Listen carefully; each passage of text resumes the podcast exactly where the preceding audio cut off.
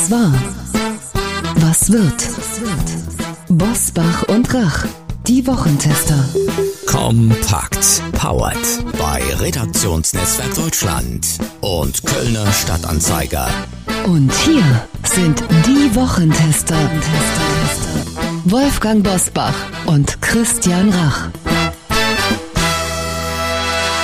Hallo und herzlich willkommen, Christian Rach hier aus Hamburg. Hallo auch von Wolfgang Bosbach aus Bergisch Gladbach.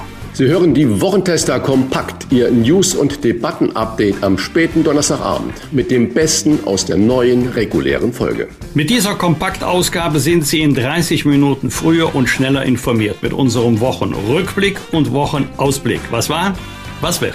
Heute unter anderem mit Klartext zu den Entgleisungen von Boris Palmer und zum Vorwurf der Vetternwirtschaft im Ministerium von Robert Habeck. Heute zu Gast bei den Wochentestern Sven Plöger.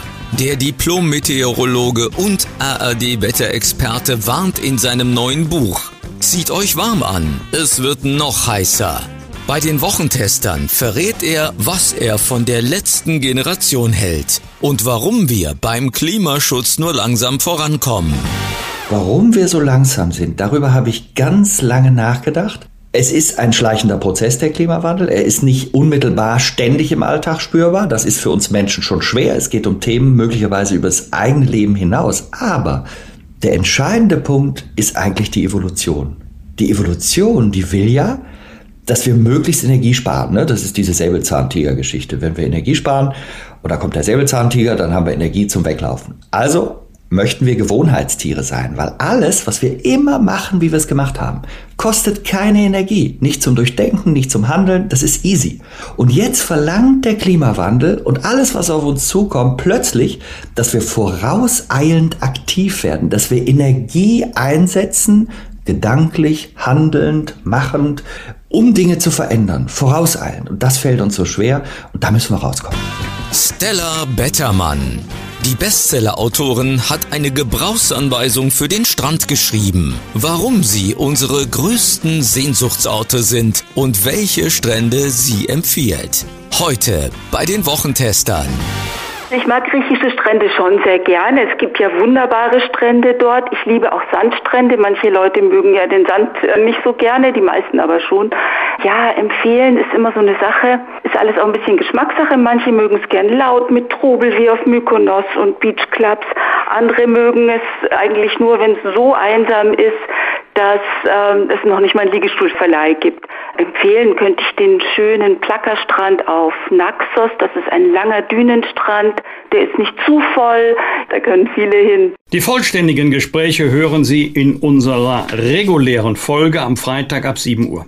Wolfgang Bosbach und Christian Rach sind die Wochentester. Tester, Tester. Werbung. Trigema, Deutschlands größter Hersteller von Sport- und Freizeitbekleidung, hat ein exklusives Angebot für Wochentester, Hörerinnen und Hörer, zu dem Sie gleich mehr erfahren werden. Trigema, das steht für Made in Germany, unternehmerische Verantwortung und qualitativ hochwertige und nachhaltige Textilien. In einem Testpaket konnten wir uns von den Trigema-Produkten persönlich überzeugen. Und da hier ein klares Urteil gefragt ist, fragen wir doch mal unseren Redaktionsleiter Jochen Maas. Genau, ein klares Urteil ist gefragt. Auch ich durfte Trigema-Produkte testen und kann Ihnen sagen, die Benchmark für ein gutes T-Shirt ist für mich, wenn das Bündchen am Hals auch nach mehrmaligem Waschen gut sitzt und nicht ausgeleiert ist. Und bei Trigema ist das so. 100% Biobaumwolle, zumindest 50% aus erneuerbaren Energien hergestellt und die gerade erwähnte Formstabilität, das ist für mich ein Shirt von Trigema. Testen Sie doch selbst auch einmal die Nachhaltigkeit und Qualität von Trigema, zum Beispiel mit den T-Shirts aus 100% Bio-Baumwolle. Mit dem Rabattcode Wochentester10 sparen Sie 10% auf den gesamten Warenkorb im Trigema Onlineshop und Sie erhalten kostenlosen Versand innerhalb Deutschlands. Hier noch einmal der Rabattcode in einem Wort Wochentester10. Zur Aktion gelangen Sie über folgenden Link trigema.de slash Wochentester. Alle Informationen zum exklusiven Trigema Wochentester Rabatt finden Sie selbstverständlich auch in unseren Show Notes. Wie war die Woche? Wolfgang Bosbach und Christian Rach sind die Wochentester. Wolfgang, wir haben immer äh, wunderbare Gespräche mit ihm geführt, dem Tübinger Oberbürgermeister Boris Palmer. Und er hat jetzt für ein Eklat gesorgt, weil er das N-Wort auf einer Migrationskonferenz und auch im Beisein eines schwarzen Studenten verwendet hat. Und weil er sich mit dem Begriff Judenstern mit den Opfern des Holocaust verglichen hat, als er von Demonstranten mit Nazi-Rausrufen empfangen wurde. Palmer trat kurz darauf bei den Grünen aus und meldete sich krank. Er will auch seine Familie schützen, war original Zitat von ihm. Nun will er eine politische Auszeit nehmen und sich offenbar wegen seiner unkontrollierten verbalen Ausbrüche beraten lassen. Ich glaube, er sagte, er macht vier Wochen eine Auszeit. Wolfgang, ist Boris Palmer dieses Mal zu weit gegangen? Oder wird das wieder unglaublich hochgekocht von der Welle der Aufgeregten und wird seine selbstgewählte Auszeit auch zum Aus seiner Karriere führen? Was ist deine Einschätzung? Äh, nein, eindeutig nein. Nach den vier Wochen wird er wahrscheinlich eine Talkshow-Tournee beginnen, wird sich überall als geläutert darstellen. Das wird ihn dann eher noch sympathischer als unsympathisch machen. Das ist nicht das Aus seiner Karriere. Er ist ja erst vor kurzem zum dritten Mal Übrigens als Einzelbewerber, als, nicht als Kandidat der Grünen zum Oberbürgermeister in Tübingen gewählt worden. Da ist er übrigens nach wie vor populär. Zu weit gegangen würde ich sagen, ja, das war mehr als nur ungeschickt, aber Skandal wäre mir persönlich eine Etage zu hoch. Denn das ist ja das Gefährliche, wenn Schnipsel gezeigt werden von Handyaufnahmen. Man weiß nicht, was war davor, was war dahinter so wie bei Zugriffen der Polizei auch. Da wird ja immer nur ein Ausschnitt gezeigt. Hier gibt es allerdings verschiedene Varianten und auch Varianten, die den ganzen Vorgang zeigen, also den gesamten Wortwechsel. Dann sieht es schon anders aus, als wenn man nur den kurzen Schnipsel hört oder sieht. Was völlig daneben war, ist der Nazi-Vergleich mit dem Judenstern. Im Übrigen alle Nazi-Vergleiche gehen daneben. Das, ich ich kenne noch keinen Nazi-Vergleich, wo man hätte sagen können, ja, das lässt sich miteinander vergleichen. Du kannst niemanden mit Hitler vergleichen und nichts mit dem Holocaust. Das war sozusagen der Kardinalfehler von äh, Boris Palmer. Ich glaube, dass ihm das auch mehr leid getan hat als der erste Teil der Debatte. Füge allerdings hinzu, wenn ich Oberbürgermeister bin, dann trage ich eine besondere Verantwortung, auch für mein Verhalten, für meine Sprache, auch wenn es jetzt nicht in einem kommunalpolitischen Kontext war. Dann stehe ich im Mittelpunkt des öffentlichen Interesses. Dann muss ich mich im Zauber halten. Daran hat es im Moment, jedenfalls in dieser Situation, Boris Palmer gefehlt. Ich glaube, das würde er selber auch so einsortieren. Er hätte viel kühler, viel ruhiger reagieren müssen und ähm, die ganzen Schreihälse, die sich da um ihn aufgebaut hatten mit dem Spruch Nazis raus, da musst du wortlos dran vorbeigehen. Das ist egal, was du sagst oder was du machst. Die rufen weiter Nazis raus. Manchmal ist es besser, überhaupt nicht zu reagieren. Das hat dann mehr Eindruck, als wenn man sich auf verbale Scharmützel einlässt. Bundesverkehrsminister Volker Wissing von der FDP hat sich in dieser Woche mit Aktivisten der letzten Generation zu einem zweistündigen Gespräch getroffen. Mitte Mai Fortsetzung. Nach dem Gespräch lobten die Klimakleber das Treffen als konstruktiv und ergiebig. Es gibt Stimmen wie die des FAZ-Kommentators Reinhard Müller, der in dem Gespräch die Gefahr sieht, dass sich der Rechtsstaat verkaufe. Das Treffen sei eine unselige Tradition, die weit über Angela Merkels Anerkennung der freitags streikenden Schüler durch einen Empfang im Kanzleramt hinausgeht. Zitat Ende. Christian, hat sich da Bundesverkehrsminister Volker Wissing politisch erpressen lassen? Hat er sich vergaloppiert oder handelt er strategisch klug? Erstens weiß ich gar nicht, was der Reinhard Müller mit Tradition meint. Was ist denn die Tradition? Dass man miteinander spricht, dass auch Gruppen miteinander sprechen, wo man das zuerst mal gar nicht vermutet. Das ist das eine. Also was heißt Tradition? Und äh, wenn ich jetzt zuerst mit Fridays for Future anfange, ich glaube, diese Weckruf für die gesamte Bevölkerung, dieser Weckruf, der uns gezeigt hat, dass unsere jungen Menschen einfach nicht alles mehr mitmachen und nicht alles erdulden und nicht sagen, die Altvorderen werden es schon richten, sondern dass sie selber versuchen zu handeln und das Zepter des Handelns auch in die Hand zu nehmen und dass Angela Merkel darauf reagiert hat, wenn sie die Zehntausenden gesehen hat, die da freitags auf die Straße gegangen sind war absolut richtig. Und wir leben ja an einem Zeitalter der, ich, ich sag's mal, äh, Nachrichtenmüdigkeiten.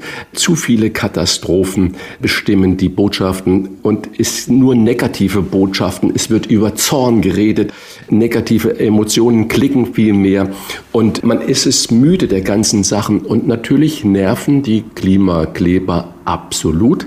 Das heißt, für die Presse ist es natürlich wunderbar, wenn ich sehe, wie viele Journalisten, wie viele Kamerateams dann an einer Straßenblockade sind, wird das natürlich unglaublich aufgebauscht. Und ich erachte es für sehr klug eigentlich von Volker Wissing, sich mit diesen Menschen zu treffen.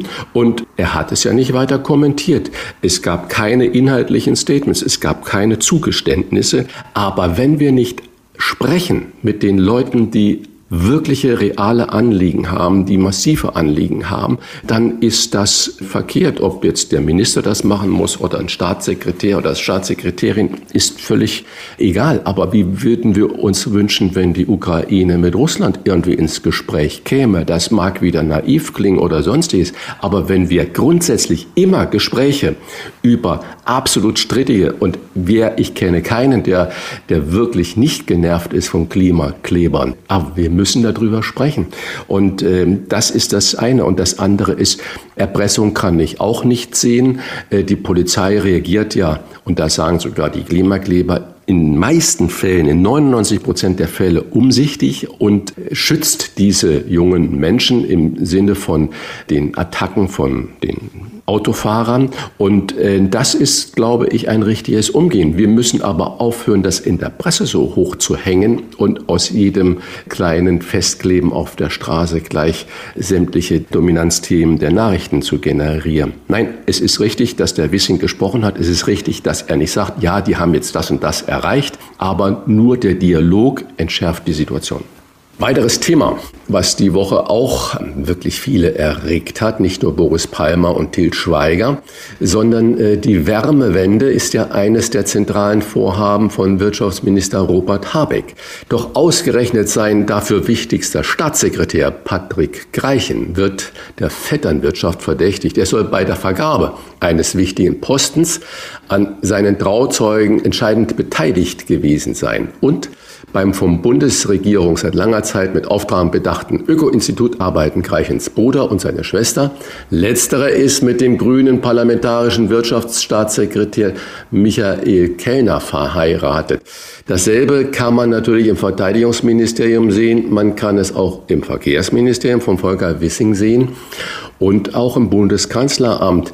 Die Frage an den alten Politikhasen, Wolfgang, ist es nicht auch sinnvoll, dass ein Team Ursula von der Leyen hatte auch immer ihre sechs, sieben, acht Leute um sich, mit denen sie von Ministerium zu Ministerium gereist ist, sage ich mal lax. Ist es nicht wichtig, dass die neue Spitze in dem Ministerium auch eine Handvoll Vertraute mit sich bringt?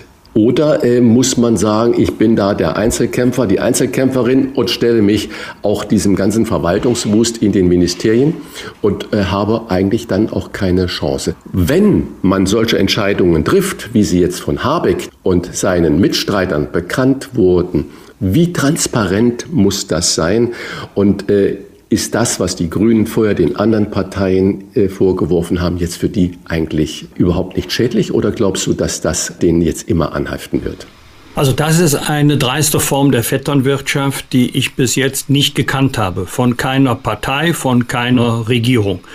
Das würde ich auch nicht vergleichen mit Vertrauten, mit denen man eng und persönlich äh, gut zusammenarbeiten kann, unabhängig vom jeweiligen Amt, das man innehat. Hier geht es um familiäre Beziehungen und zwar in einem Ausmaß, die jedenfalls meinem Kenntnisstand nach es noch nie gegeben hat. Also das ist schon besonders dreist. Ist übrigens interessant, Mitarbeiter von schlichten Abgeordneten die dürfen gar nicht mit dem Abgeordneten verwandt sein, jedenfalls keine enge Verwandtschaft, damit erst gar nicht der Eindruck entsteht, dass sie da beschäftigt werden, um familiäre Bande auch noch materiell ähm, besser auszustatten. Das, das ist verboten, das darfst du gar nicht. Beim Ministerien scheinen offensichtlich da jetzt andere Methoden eingezogen zu sein, wobei ich ausdrücklich sage, das gilt für den ähm, Bundesminister Robert Habeck, nicht für die anderen, auch im Übrigen nicht für andere grüne Minister. Aber ich glaube, er ist weit entfernt von Einsichtsfähigkeit. Er würde immer sagen, also diese familiären Beziehungen, die haben überhaupt keine Rolle gespielt. Ich wundere mich nur, wie ruhig jedenfalls die meisten Medien sind. Ich wette, wenn ein Sozialdemokrat oder ein Christdemokrat an der Spitze eines Ministeriums in gleicher Weise verfahren wäre, ein Sturm der Entrüstung würde über das Land fegen. Das könnte für den Minister oder die Ministerin gar nicht gut gehen. Mittlerweile ist es sogar noch doller, denn man muss wissen, dass die Grünen ja den ihnen zugeneigten vorpolitischen Raum mit Millionen fördern. Ich nehme mal als Beispiel die ARD-Tagesthemen vom 15. März. Da wird ein Dr. Matthias Sandrock interviewt. Da geht es um Wärmepumpen, äh, Klimapolitik und so weiter. Also Ingo Zamparoni war da sehr tapfer und hat dagegen gehalten. Ich weiß übrigens gar nicht, ob Zamparoni wusste, wen er da im Studio vor sich hatte. Vorgestellt wurde er als Experte vom Hamburg-Institut, das in Energie- und Umweltsektor berät und forscht.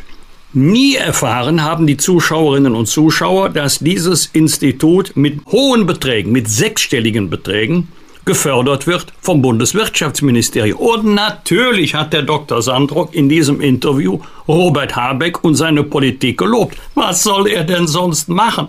Man stelle sich nur einmal vor, er kassiert Hunderttausende vom Ministerium und fängt dann an, in den Tagesthemen die Politik zu kritisieren. Das kann er gar nicht. Also er könnte es schon, aber wirtschaftlich höchst unvernünftig. Das heißt, liebe Leute in den Medien, vor allen Dingen im öffentlich-rechtlichen Rundfunk, sagt doch dem Publikum, wen ihr da interviewt, dann kann das Publikum die Antworten auch richtig einordnen. Also generell, äh, sobald familiäre Verbindungen sind, muss man sie von Anfang an öffentlich machen. Und, das ist ja äh, hier alles öffentlich, Christian. Hier ist ja, nichts ja, geheim ich will, ich will es nur, dass man es nochmal einordnen kann.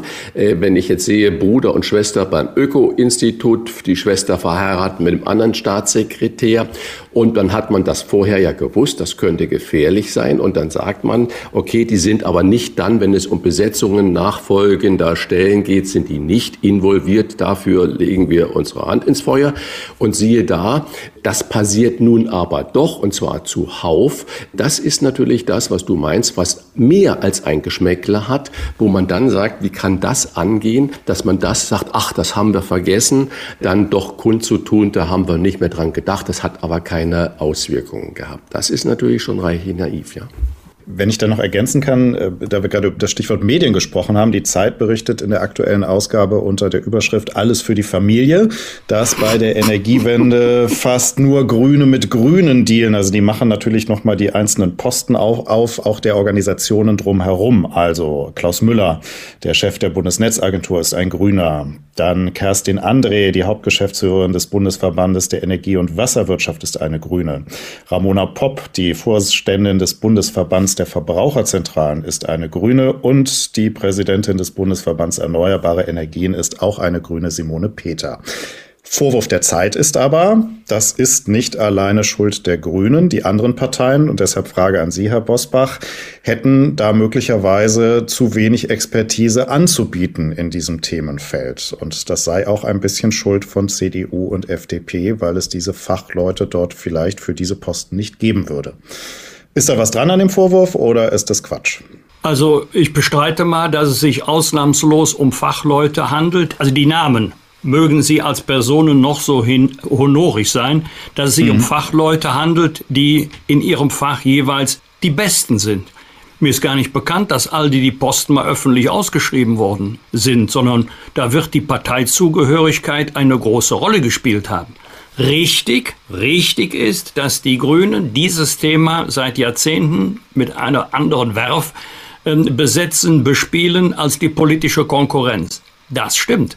Man muss in diesem Zusammenhang ähm, berücksichtigen, dass ja mal ein CDU-Abgeordneter, Herbert Gruhl, Buch geschrieben hatte, ein Planet wird geplündert. Und äh, da war er eher als Einzelkämpfer unterwegs, denn als Begründung eines neuen politischen Schwerpunktthemas für die Union, obwohl die Erhaltung der Schöpfung eigentlich ein klassisch konservatives Anliegen ist. Also wenn man sagen würde, die Union hat das Thema in der Bedeutung unterschätzt, die Grünen haben sich diesem Thema mit anderer Intensität gewidmet und fahren dafür heute Erfolge ein. Ja, das würde ich unterschreiben. Aber dass es nur ähm, Experten gibt, die Mitglied der Grünen sind und dass die die jeweils Besten für die Ämter sind, eindeutig nein. Mhm. Okay. Was wird? Was wird? Wolfgang Bosbach und Christian Rach sind die Wochentester. Am Samstag wird König Charles III. im Westminster Abbey gekrönt. Aus Deutschland reist unter anderem Bundespräsident Frank-Walter Steinmeier an. Aus den USA werden Vizepräsidentin Kamala Harris erwartet sowie Jill Biden, die Ehefrau des US-Präsidenten Joe Biden. Zur Erklärung, amerikanische Präsidenten nehmen grundsätzlich nicht an Krönungsfeierlichkeiten ausländischer Monarchen teil. Die Krönung soll deutlich moderner und auch schlichter ausfallen als die seiner Mutter. Vor 70 Jahren statt 8000 Gästen bei Elisabeth II. werden bei Charles nur etwa 2000 Gäste erwartet, also quasi im engsten Familienkreise. Christian, wenn du für die royale Zeremonie kochen dürftest, Ach, was würdest du auftischen? Vermutlich nicht Eisbein. Ja, ich dachte jetzt, du fragst mich, ob ich eingeladen bin. Nein, ich bin natürlich auch nicht eingeladen. Äh, was, oh, was würde ich kochen? Äh, weiß ich nicht, wenn man sich Landkarten spontan aus dem Bauch heraus, äh, es rumort ja überall in dem alten britischen Empire und Commonwealth und viele Staaten, gerade in der Karibik, wollen ja raus. Und äh, ich glaube, dass ähm, äh, King Charles und seine Family ja erkannt haben, dass da nicht alles Gold äh, ist, was glänzt oder Gold war, was glänzt. Wenn ich jetzt die Auftrag hätte, was soll man da servieren? Ich würde versuchen, jede einzelne Insel, Landstrich, ob das Kanada ist oder ehemalige Kolonialzugehörigen zum Empire, britischen Empire dazugehörigen äh, äh, Mitglieder einzuladen. Und nicht, dass die ihr teuerstes und bestes Gericht machen, sondern dass die als Respekt vor den Einwohnern, ich sag mal in Anführungsstriche, um es zu begreifen, so eine Art Streetfood machen. Das heißt, einfache Gerichte aus Barbados, einfache Gerichte aus Australien oder wenn man auch die Inder noch einladen würde als ehemalige einfaches Essen, ein schönes Curry und dass man die gesamte Vielfalt des ehemaligen Empires, des ehemaligen Commonwealths hat und den Leuten eben nicht über Hummer, Kaviar, Steinbutt und Filet sagt, wir dienen auch euch, sondern dass man den Bevölkerung Respekt zollt über ihre Essen, über ihre Tradition, dass man sagt, wir nehmen euch ernst, sehe das, wir essen eure einfache Kost. Dass man dann Köche von jedem einzelnen Land hat, wo jeder einen Gang präsentiert und äh, letztendlich äh, die Direktiven gibt. So ist es nun mal in der Küche. Wir haben über Til Schweiger gesprochen. Einer muss sagen, wie es zu schmecken hat. Und dass das ein Koch, ein Köchin aus diesen Teilen der Welt ist. Und das würde, glaube ich, das könnte Großbritannien, muss man jetzt sagen, nicht England, sondern auch Großbritannien, gut zu Gesicht stehen. Aber ansonsten keine Ahnung. Aber vielleicht hast du ja Ahnung über das folgende Thema, weil ich wusste gar nicht, dass es sowas gibt. Und ich bewundere ja die rheinländische Frohnatur und ich weiß, dass du, Wolfgang, eine echte rheinländische Frohnatur bist. Du kannst unglaublich ernst und seriös, aber du bist auch eine Frohnatur, nämlich am Sonntag ist der Weltlachtag. Also das ist ja Wahnsinn, was es alles gibt. Meine Frage natürlich, Wolfgang, wo hast du das letzte Mal so richtig herzhaft gelacht? Worüber? Also gestern Nachmittag noch über meinen Enkel, mittlerweile zwei Jahre und zwei Wochen alt. Ich war mit ihm zum ersten Mal auf dem Fußballplatz. Den Platz kenne ich gut, ganz in der Nachbarschaft. Zu meiner Zeit, zu unserer Zeit, Christian, natürlich ein Aschenplatz, heute ein ganz schicker Kunstrasenplatz. Das kam dem Zwerg offensichtlich entgegen, denn nach jedem einzelnen Schuss, und da waren tolle Schüsse dabei, teilweise über zwei, drei Meter, wälzte er sich auf dem Boden, ließ sich fallen, hielt sich sein Schienbein, wälzte sich auf dem Boden. Das sagt mir, er muss irgendwann im Fernsehen Neymar gesehen haben, den brasilianischen Fußballprofi, der ja auch bekanntermaßen unter einer Art Fallsucht leidet und sich immer schmerzverzerrt auf dem Boden wälzt. Interessant ist nur, sagen wir mal, spätestens nach 30 Sekunden läuft er wieder wie ein Hase über das Feld. Überhaupt die besten Ärzte, Christian, die besten Ärzte gibt es im Profifußball. Da denkst du, Achtung, das war's, der wird nie wieder Fußball spielen.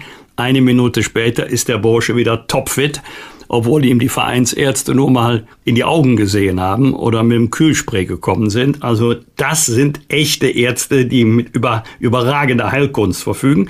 Und über jeden Auftritt in der letzten Karnevalssession von Martin Schops und Volker Weininger. Wem das nicht sagt, Martin Schops tritt immer mit akustischer Gitarre, auch von Beruf Lehrer.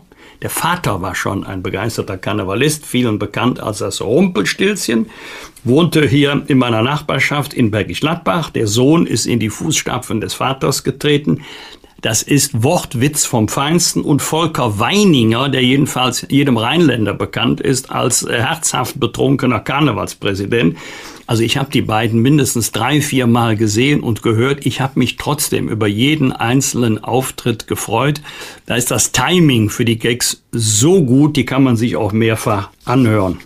Am Dienstag beginnt mit dem ersten Halbfinale der Countdown zum ESC-Finale am kommenden Samstag in Liverpool. You'll never walk alone. NDR-Kommentator Peter Urban war seit 1997 die deutsche Stimme des Eurovision Song Contest. Er geht in den ESC-Ruhestand und wird uns direkt nach seinem letzten Finale hier bei den Wochentestern berichten, wie sein Abschied war.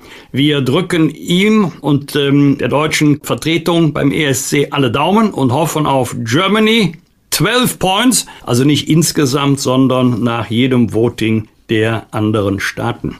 Ja, da freue ich mich auch richtig drauf auf dieses Gespräch. Das ist ja so wie mit Bellareti. Den hatten wir auch eigentlich während der WM und kurz danach diese Fernsehstimme beim ZDF, die, der Fußballkommentator. Und jeder wird die Stimme von Peter Urban ja, natürlich bestimmt. auch kennen. Ja. Und das sind so, so Dinge und man hat selten ein Gesicht dazu von Peter Urban, noch weniger als von Bellareti. Also das wird bestimmt ein, ganz, ganz spannendes äh, Gespräch. Da freue ich mich jetzt schon drauf. Wolfgang, und ebenfalls am Dienstag endet die Abstimmung für die Türkei-Wahl im Ausland, also auch bei uns in Deutschland, am kommenden Sonntag findet nämlich in der Türkei die Präsidentschaftswahlen statt. Und der Sieg von Präsident Erdogan ist diesmal nicht so selbstverständlich, wie man das bislang immer angenommen hat oder wie es dann auch so war.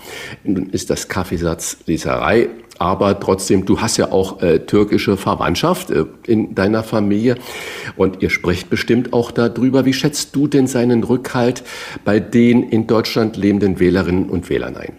Das stimmt, ein Schwiegersohn ist türkischer Staatsbürger, aber bei der Familie Demircan darf man nicht über Erdogan sprechen. Also das sind ganz bestimmt alles andere als Erdogan-Fans. Aber er hat nicht nur, aber auch in Deutschland, Erdogan, einen enormen Rückhalt bei den türkischen Wählerinnen und Wählern, übrigens auch sehr hoch bei dem Frauenanteil hier in Deutschland. Offensichtlich gibt es hier viele, die ja so Sehnsucht nach dem starken Mann haben und äh, die deshalb für Erdogan und seine Partei AKP stimmen werden. Aber du hast recht in der Diagnose, das Rennen ist völlig offen. Ich würde ja bei dieser Gelegenheit auch den Namen des Herausforderers nennen. Wenn ich ihn denn unfallfrei aussprechen könnte, ist etwas komplizierter als der Name Erdogan, an den wir uns ja mittlerweile gewöhnt haben. Bosbach und Rach. Im Internet diewochentester.de das waren die Wochentester kompakt mit Unterstützung vom Kölner Stadtanzeiger und dem Redaktionsnetzwerk Deutschland. Wenn Sie Kritik, Lob oder einfach nur eine Anregung für unseren Podcast haben, schreiben Sie uns auf unserer Internet- und auf unserer Facebook-Seite. Fragen gerne per Mail an kontakt@diewochentester.de. Und wenn Sie uns auf einer der Podcast-Plattformen abonnieren und liken, freuen wir uns ganz besonders. Die reguläre Folge hören Sie am Freitag um 7 Uhr. Danke für Ihre Zeit. Was war? Was wird? Wolfgang Bosbach und Christian Rach sind die Wochentester. Ein maßgenau Podcast. Powered bei Redaktionsnetzwerk Deutschland und Kölner Stadtanzeiger.